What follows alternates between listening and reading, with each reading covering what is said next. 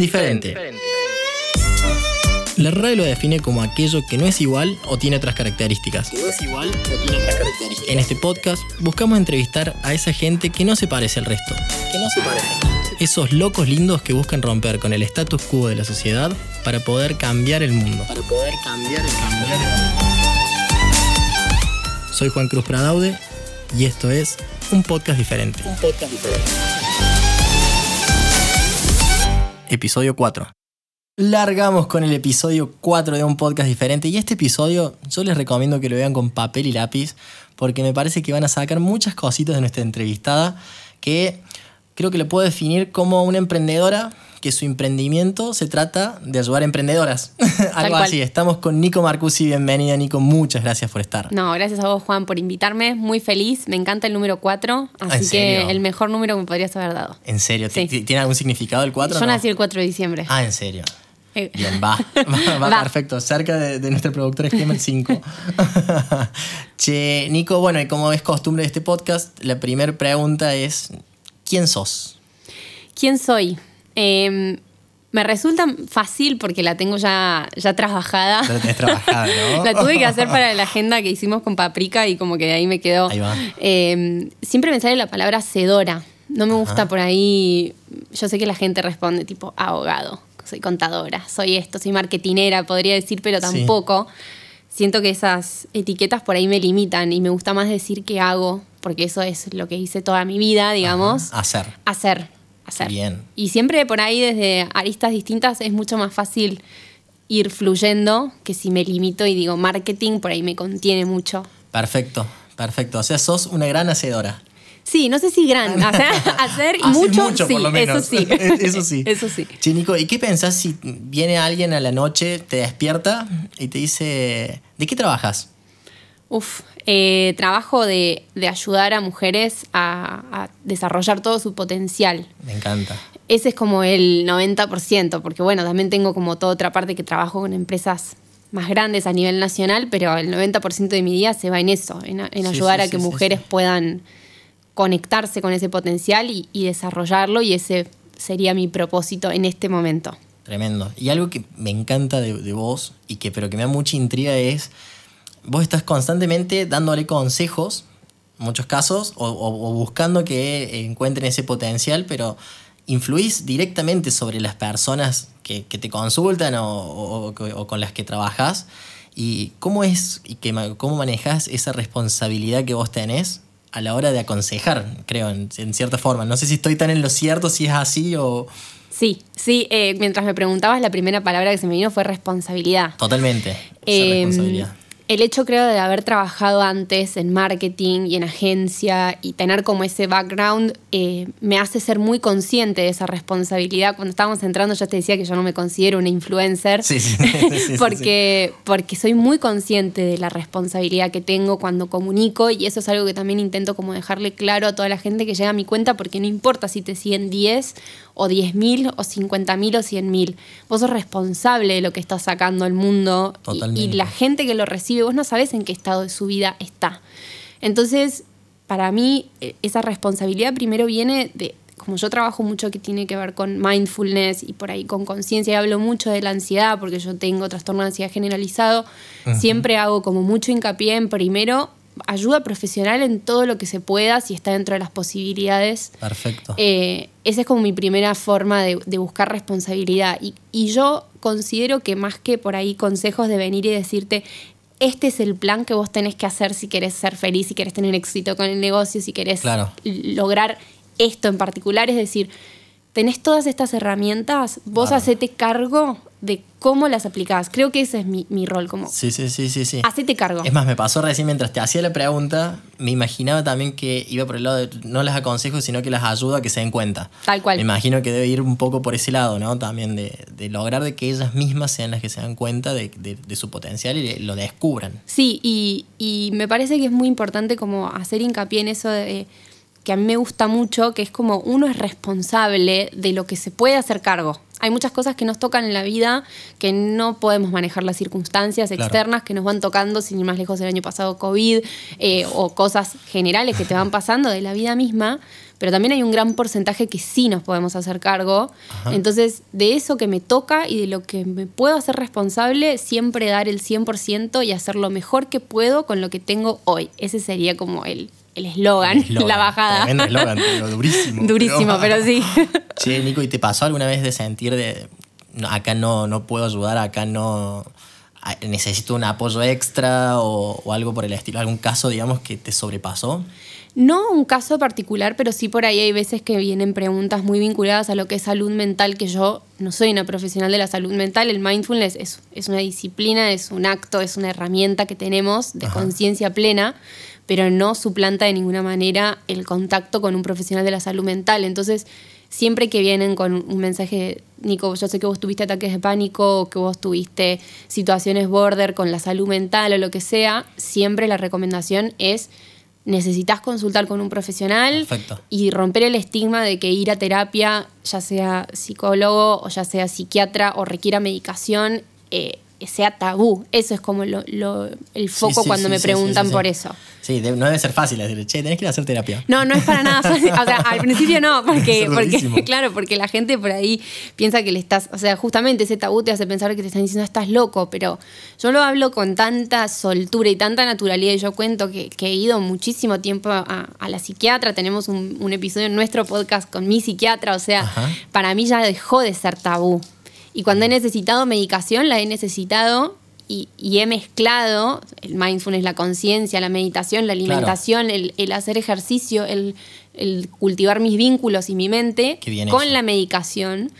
Y es un combo, no, Sí, no, sí, sí. ninguna, no hay una sola cosa que te salve. No es una respuesta, son, No. es la combinación de varias las que terminan ayudando a, Tal cual. a salir. Vos, Nico, tuviste trastornos de ansiedad, ¿los tenés? ¿Cómo, cómo, cómo, cómo, cómo es eso? ¿Hubo algún punto de quiebre en tu vida? ¿Viviste algo de eso o no? Eh, lo, lo- para mí los tengo porque la verdad que no, o sea, no sé si uno se recupera Claro. formalmente de, de un trastorno mental.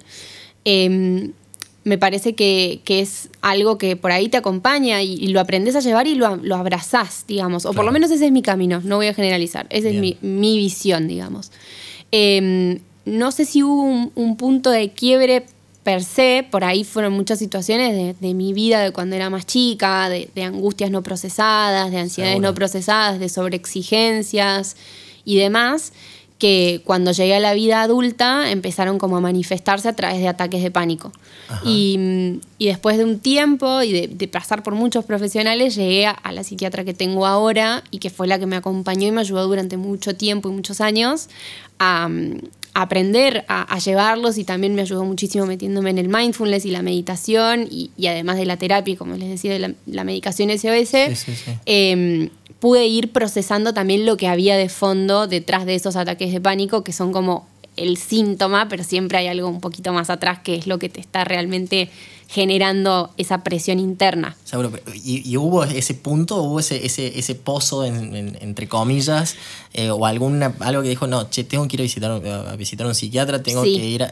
¿Hubo algún punto de quiebre? Sí, a ver, yo venía teniendo muchos ataques de pánico tipo diarios, que Ajá. ahora lo pienso en este momento y no sé realmente cómo, cómo hacía para sobrellevarlos. El cuerpo y la mente, la verdad que son fantásticos porque ahora me lo imagino y no lo, no, no lo puedo ni, ni, ni pensar. Qué bárbaro. Eh, pero sí me acuerdo de un día, yo bueno, estaba trabajando en una agencia de marketing eh, al- durante el día, me había separado de, de mi primer novio, de una relación sumamente tóxica, hacía poco, estaba trabajando haciendo una promoción, pues yo también era promotora, cuando digo que hice, hice todo. Entonces estaba Es laburando durante el día, a la noche haciendo la promoción y un día en... Creo que fue en el Teatro Holiday de Carlos Paz, me agarró un ataque de pánico muy fuerte que perdí totalmente como despersonalización muy fuerte. Para los que no tuvimos ataque de pánico, de de pánico es una sensación horrible, ¿no? O sea, es- Sí, te- es te perder el control. Sí, es como, se- como imaginar o lo que uno piensa que sería sentir que te vas a morir. Obviamente Claro. no te estás muriendo. eh, pero bueno, perdés como, como el control de tus pensamientos, de las sensaciones. El, en el cuerpo se manifiesta de muchas maneras distintas. sí. eh, y dependiendo también del momento de mi vida, me iba agarrando de maneras diferentes. Eh, pero bueno, en ese, en ese día, al día siguiente, me acuerdo que dije, no, o sea, tipo, llamé a la obra social y dije, necesito una psiquiatra, la primera que acá haya, llegué. sí, acá en Carlos Paz, porque, porque había tocado fondo, digamos, sola ya no podía. Y era chica, tenía, no sé si 22, 23 años. Ah, no, era chica, poco. chica.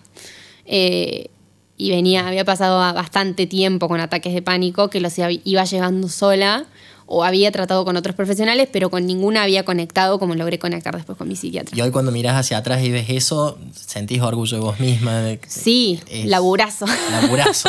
Fue tu, tu- tu hacer más difícil de todos, me imagino. Tal cual. ¿no? Creo que siempre, para todos, el hacer más difícil de todos es el que es con uno mismo, que es como la relación más dejada de lado que tenemos, la única ¿no? que vamos a tener hasta el fin de nuestros tiempos y, y la que menos bola le damos. Si nos ponemos a pensar en el día, nuestros pensamientos con respecto a nosotros mismos, por lo general, son los menos y si hay, son negativos. Eh, entonces, es como un, un shift mental grande. Tremendo, tremendo. Che, y bueno, para cerrar un poco el bloque este personal tuyo, que nos metimos muy a fondo, acá hay un clima que la verdad tremendo y te felicito la forma que tenés de transmitir. Porque Gracias. nada, estamos todos creo con piel de gallina acá, pero me encanta. Este, y para cerrar este bloque, te vamos a hacer la pregunta auspiciada por nosotros mismos en este caso. es, es la única pregunta oficial que vamos a tener en este programa.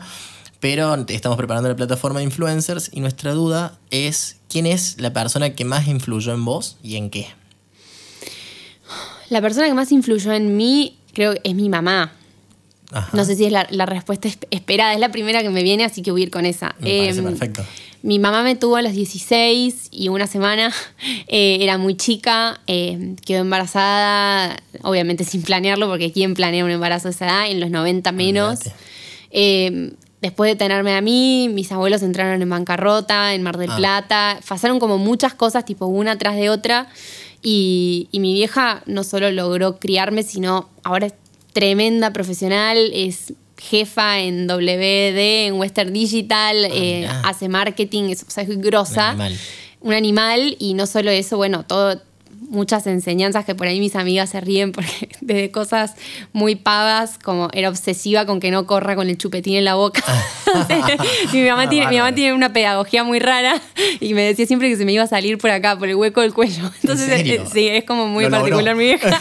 A Imagínate, lo criando a una nena, yo tenía 5 y mi vieja tenía 21. O sea, Claro. era, era cero pedagógica mi mamá. no, no, no. pero la verdad es que es como mi mayor, o sea, aspiracional, orgullo todo, porque además una persona recontra optimista, optimista tranquila, generosa. Qué lindo. eh, que supo perdonar muchas cosas, así que sí, esa es mi, mi aspiracional, mi mamá. Perfecto. 100. Me encantó, me encantó. Bueno, y ahora vamos a jugar un poco. Siempre tenemos este bloque de juegos con los que preferís, con alguna dinámica así. Y a vos te tocó una de un podcast que escuché, que me pareció muy divertido, que es ¿Cómo le explico mi alien? Viene alguien, viene un alien de afuera, de otro planeta totalmente sin saber absolutamente nada, y le tenés que explicar qué es el amor Uf. a tu alien. Uy, qué, qué concepto el amor. El amor. Eh, y difícil, difícil porque estoy como en un proceso de construir el amor. Por ahí, por ahí me parece que, que a las mujeres nos han metido mucho este concepto del amor romántico. El amor de Disney, El el amor amor de, Disney, princesa. el amor que te salva, el Claro. amor que, que te, que te completa. Y, y para mí no es eso. Eh, para mí, si tuviera que explicárselo a un alien, el amor es, es esa sensación de querer darle todo a otra persona, Ajá. porque yo estoy tan llena que se lo puedo dar, no porque me falte. Perfecto. Eh, estoy completa y, y te quiero compartir a vos de mi completitud. Me encanta. Ese sería encanta como el resumen. Muy bueno. Y hay algo, me, me imaginaba también que podía llegar a ir por algún lado que haces mucho hincapié en tus redes y en, y en- y en tu trabajo, que es el tema del amor propio, ¿no? Que no- el único amor no, no es el compartido también, sino que existe un amor propio, en el cual vos haces mucho hincapié, me parece, ¿no? Sí, por eso esa definición de decir estoy completa, por eso te puedo, te puedo, me puedo brindar. Siempre está esa frase de uno no puede servir de una jarra vacía, y creo que es como ese concepto. Y, y el camino también es como esa autopista doble mano, ¿no? Es hacia afuera, pero también es hacia adentro. Para poder vincularme bien con otros, tengo que aprender a vincularme bien conmigo Exacto. Y, y respetarme primero yo y brindarme primero yo y, y bueno, ese es el proceso de construcción de amor. Que en el me que llegó estamos justo. actualmente, me encanta. Tal cual. Me encanta. Che, Nico, y mm, hablando ya un poco de un tema que creo que nos gusta mucho los dos, que es el emprendedurismo, ¿con qué emprendedor te gustaría sentarte a tomar un café o sentarte a tomar algo? Yo tengo el- No tomas alcohol. No, Sabemos no que no tomo. tomas una cerveza tampoco, o sea que sería un café, ¿no? un café, una limonada, una limonada me tomo. Va. Eh, me encantaría con Seth Godin, obviamente. O sea, es como el gurú de marketing principal, sí, sí, que, sí. que, bueno, que tengo todos los libros, que tengo todo medio fan. Y también con Gary Vee, de, de Gary Vee Media, que... A que- él no lo conozco.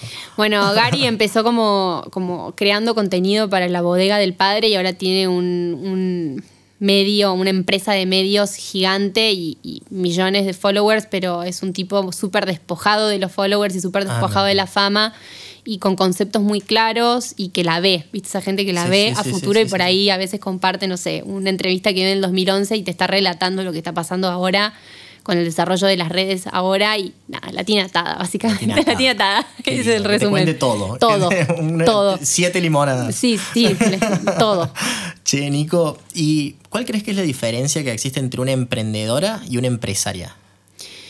Creo que eh, todas tienen el potencial de ser empresarias, solo que a la mujer le da un poco más de miedo soñar porque no tenemos la misma educación que los hombres en cuanto a lo que es finanzas, en cuanto a lo que es eh, inversiones, en cuanto a lo que es emprender. Eh, siempre la mujer estuvo, o sea, ahora está cambiando, pero estuvimos siempre como en un rol medio relegado donde la emprendedora siempre se la ve como que tiene un hobby. Incluso si te pones a analizar los fondos de inversión que hay, siempre son tipo, bueno, para vos que tenés como este mini negocito donde querés Sí, comprarte sí, una maquinita de coser, te damos este fondito, siempre es todo con hito, Con con, el con, con hito y con rosa. hito, los diminutivos. Claro, un súper diminutivo y con rosita para que sepas que te están hablando vos, que sos mujer, porque si no, ¿cómo lo vas a reconocer? Si no? Me muero. Eh, y bueno, y está como ese, estamos como en ese proceso de cambio, de decir, che, yo puedo, ahora justo la semana pasada salió Whitney de Bumble, que, que se fue de Tinder y que ahora es la billonaria más joven y salió en bolsa y tiene 31 años y en la foto está con el bebé a UPA. Tremendo. Pero cuando, cuando empezábamos, o antes, o hace unos años, esa imagen era impensada. Una mujer de 31 años con un bebé a UPA saliendo bolsa, o sea, no había. Y vos con las emprendedoras que, que trabajan con vos, eh, vas notando ya ese cambio, vas notando esa evolución cuando tenés por ahí chicas más chicas. Sí. ¿Ves ya ese cambio? Sí, sí, sí, sí. Vienen, vienen, vienen con otras preguntas, vienen con otro Ajá. empuje, vienen con otro deseo eh, y sabiendo que no es esto o aquello, sino que es puedo tener todo, Claro. porque los hombres también tienen todo, Sí, sí, sí, no, no es una cuestión de género. No, digamos. No. tra- trasciende los géneros. tal cual. Eh, no es ni que la mujer es mejor ni que el hombre es mejor. No, no. que- Es como que- de bueno, yo creo mucho en la meritocracia, ¿no? Y, y se basa creo que 100% en eso. Claro, como que, a ver, obviamente uno a veces tiene como, juega con ciertas cartas mejores en la vida que te tocan y, y- y que no pueden ser como ignoradas, pero en líneas generales, eh, tanto hombres como mujeres pueden tener todo y las mujeres antes no sabíamos que podíamos tener todo, no, no se nos permitía Claro. poder tener todo. Era o sos madre, o tenés la carrera, o la dejás, o ¿qué haces? Bien. ¿Quién cuida a los chicos? Sí, Era la pregunta. sí, sí, ¿Y quién te va a cuidar los Tuve la suerte de poder dedicarme a criar a mis hijos. Claro. La, la frase de mi mamá. Claro. Literal, tuve la suerte de poder criarlos. Claro. Y es medio complicado, ¿no? Es complejo, sí. Las nuevas generaciones vienen como a romper un poco eso. Vienen a romper eso, tal cual. Che, Nico, y con respecto a las ideas, cuando viene alguien y te aconseja, te pide un consejo y le te dicen, vos sabes que, pero no sé si contarlo, no sé si no contarlo, ¿crees que las ideas se tienen que compartir o hay que guardarlas? ¿Qué Yo, con respecto a eso? Yo creo mucho en la abundancia y es como un concepto que está en todos mis negocios. Con, con mi socia en el Emprende Club es algo que lo trabajamos, lo tengo puesto en un collar acá que tengo colgando Ah, sí. y me acompaña todos los días y, y creo en la abundancia, no creo en la escasez, creo que hay para todos Totalmente. mucho.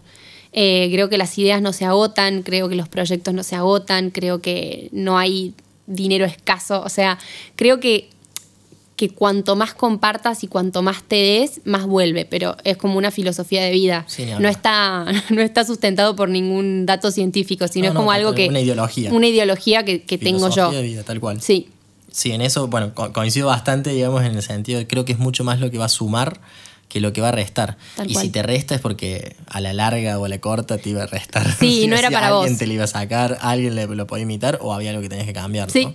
tal cual. Así que nada, me, me- me gusta la idea esa de compartir. Y también la otra pregunta que tenía es con respecto a la competencia, que está medianamente relacionada al anterior. ¿Qué opinas de la competencia? Opino que, que, como todo, hay dos maneras de verlo. Si vos te parás desde el lado de me están robando, me falta, no puedo, no me va a salir, no me sale tan bien, etcétera, obviamente vas a estar en desventaja.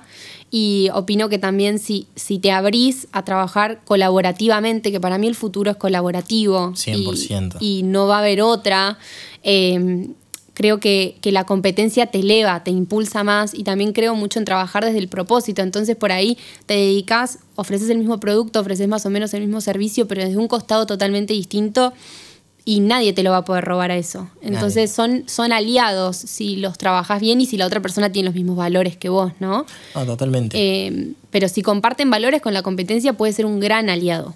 Bien, yo les dije, tengan papel y lápiz, mano. Hay muchos conceptos que nos está dejando acá Nico que, bueno, a mí particularmente me encantan, así que buenísimo. Me alegro mucho. Buenísimo, buenísimo. ¿Qué pensás, Nico, que hubiese sido si no sos lo que, lo que sos ahora? Tengo una, un deseo frustrado, pero, pero no sé si lo hubiese seguido. Siempre quise ser médica. ¿Ah, sí? Sí. Me muero. yo me muero. yo me gota de sangre y me desmayo. Ah, es un desastre. Pero... Siempre quise, pero, pero bueno, no sé. Eh, ese siempre quise por ahí suena como, como medio ya se me acabó la vida. Capaz un día me retó y me anoto, pero. Soy capaz. Eh, o sea, soy capaz. En, cinco años haciendo el podcast de Nico. Soy, soy capaz, soy así de loca. eh, pero, pero más allá de eso, no, no sé si hay otra cosa que, que me haya quedado como dando vueltas.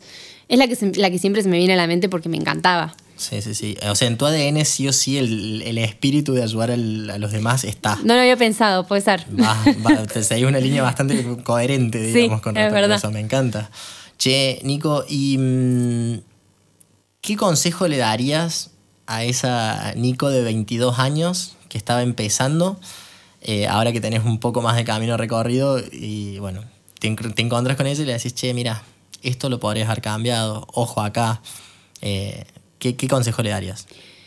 No sé si un consejo de cambio o algo, porque, porque creo que hay procesos como orgánicos que no se pueden apurar, eh, pero sí el saber que no todo es tan determinante. Creo que cuando uno es un poco más chico, tiene como eso de la mentalidad de todo o nada, tipo, este es el fin del mundo y aplica para todo. Para Sí, sí, el sí, trabajo que no conseguiste, el emprendimiento que no salió, la pareja que no funcionó, la amistad que, no sé, te terminó defraudando, lo que sea, y siempre es como el fin del mundo, todo. Y yo era muy blanco-negro, entonces era todo nada, y si había algo que no salía como yo esperaba, arruinaba todo el resto. Claro. Y eso es un esfuerzo consciente que hago todos los días por cambiar, pero es como...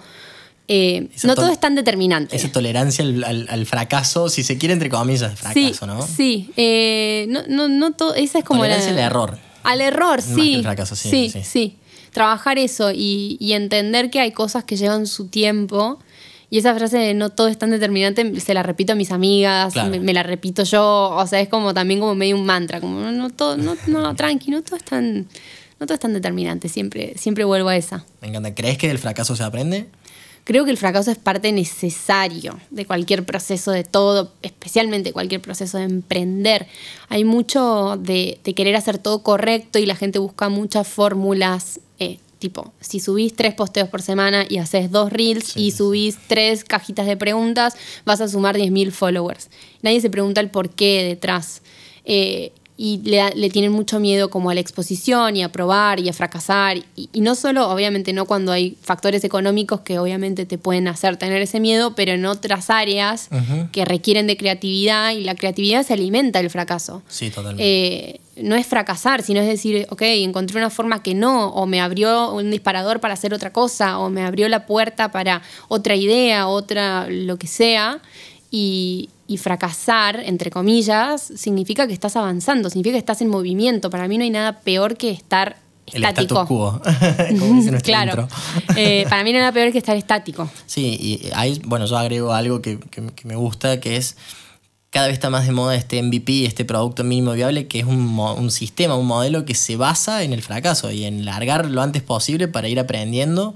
Y es como decís vos, es este movimiento, este aprendizaje constante que tenés que ir creando y no, che, vamos a estar detrás de tras bambalinas preparando todo y, y salir cuando esté todo espectacular. Porque cuando salís te das cuenta que te la pegás y, Sí. y que va por otro lado. Tal cual. No perdamos tiempo en aprender, o, o en- no perdamos tanto tiempo atrás, salgamos y vayamos creciendo en conjunto. Sí, es eso de fracasar rápido y aprender rápido. Yo la, Exacto. la del MVP se la digo a mis amigas que por ahí están conociendo a alguien. Tómatelo como un MVP. no nada, salí, te fijas y si no, bueno, ya Chao. está. Lo aprendiste rápido y fracasaste rápido y ya sabes por dónde no. El emprendedurismo en tu vida, Tal aplicado cual. a la vida. Me encanta. Che, ¿y cuál es el principal error que pensás que tienen las emprendedoras de hoy en día? Creo que, eh, no sé si es como un, un error, pero el miedo. Eh, El miedo, eso que las paraliza. Eh, y por ahí de poner mucha energía en el afuera y en buscar mucha información y en llenarse como de mucho, mucho, mucho de del cómo hacer o de los hacks o de, de info, de muchas cuentas, incluso cuentas similares a las mías o la mía, y no pasarlo por el cuerpo. Claro. Porque la teoría está buenísima, pero si no pasa por el cuerpo, no se internaliza y no vas a saber cómo aplicarlo en tu negocio. Tal cual. Entonces, para mí eso, el, el principal error sería ese miedo que te frena a no atravesarlo y no hacer tu propio camino. Porque podés leer muchas historias inspiradoras, puedes escuchar un montón de podcasts, escuchar a gente, charlas, comprarte cursos, lo que sea, que si no lo pasás por vos, va a quedar ahí. Totalmente. Y te vas a sentir frustrada porque decís, ok, invertí, no sé, muchísima plata, muchísimo tiempo y estoy en el mismo lugar y sí, porque no accionaste. Sí, es así. Es así. Esa es. Che, Nico, ¿y por qué te consideras? Quiero creer que te consideras diferente. si no, no, no cagas el podcast. Que- no, pero ¿por qué te consideras diferente? Em, sí me considero diferente, Bien. pero, pero por de la noción básica de que todos somos diferentes. Entonces, para mí no, no sé, creo que todos somos diferentes, pero que no todos lo abrazamos todavía. Es verdad eso. Eh, yo me consideré siempre diferente porque siempre fui en contra de la corriente.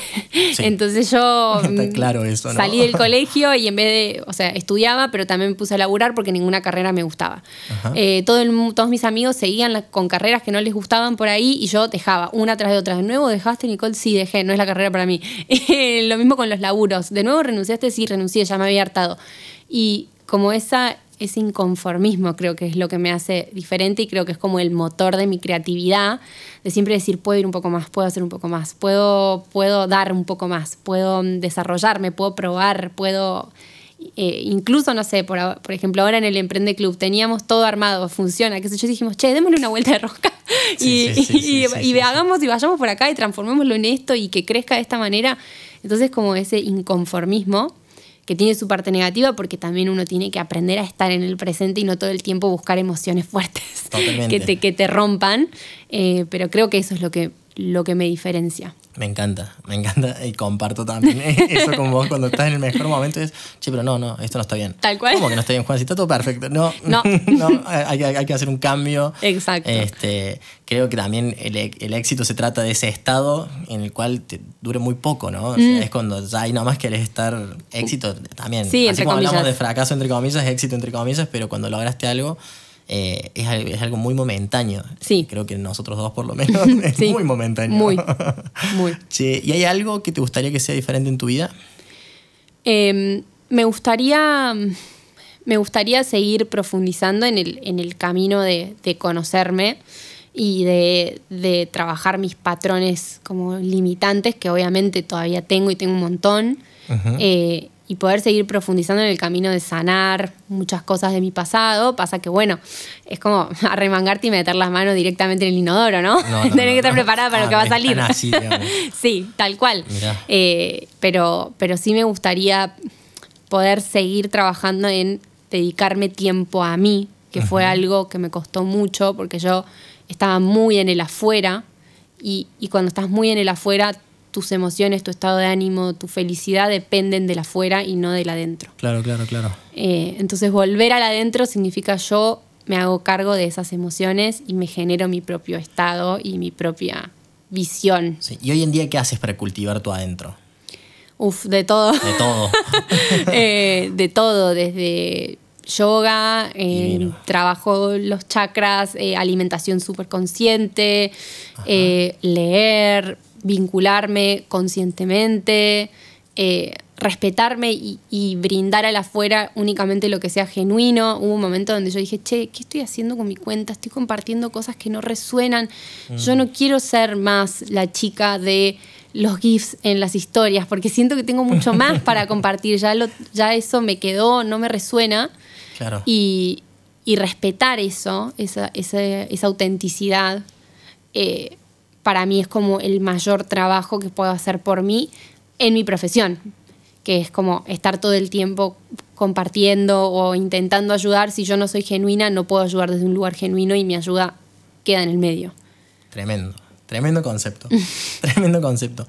Che, y la última pregunta del podcast, que también queremos que sea un clásico, pero es, ¿crees que diferente se hace o se nace? Creo que ya nos adelantaste un poquito de la respuesta.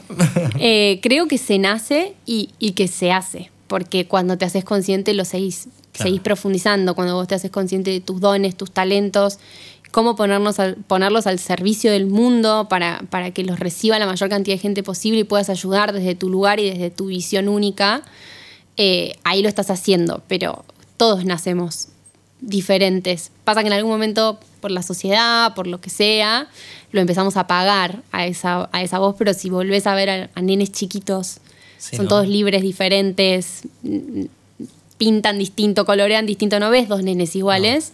Y bueno, después va pasando la vida y te, te lo apaga un poco, pero Sí, o muchas veces también se trata de la falta de, de oportunidades también, que, que tienen muchos, ¿no? también, Que se totalmente. apagando y vos decís, este tipo, qué lástima. Sí, por eso, como decía antes, hay, como una cuota totalmente de privilegio en todo lo que, lo que yo digo, lo que cuento. Porque bueno, tengo que ser consciente de que estoy contándolo desde el lugar que me tocó a mí y que no es el lugar que, hay, que muchas personas tienen. Y, y creo que de eso se trata volviendo a, re- a comunicar responsablemente. Mira cómo volvimos al principio. Claro, eh, ser consciente de ese privilegio, porque si yo digo no, todo el mundo tiene la posibilidad de hacer lo que tenga ganas, y la verdad que no, la verdad que no todo el mundo en este momento, y, es, y es responsabilidad de los que sí pueden hacer algo por los que no pueden, me parece, lo mínimo que puedes hacer. Eh, Tremendo mensaje. Tremendo mensaje, Nico. de cierre. De cierre. Y con, bueno, lo tenemos que cerrar así, digamos. No, en lo personal, eh, agradecerte muchísimo que te abrieras al 100% en todos estos temas que hablaste. Yo aprendí muchísimo en este podcast.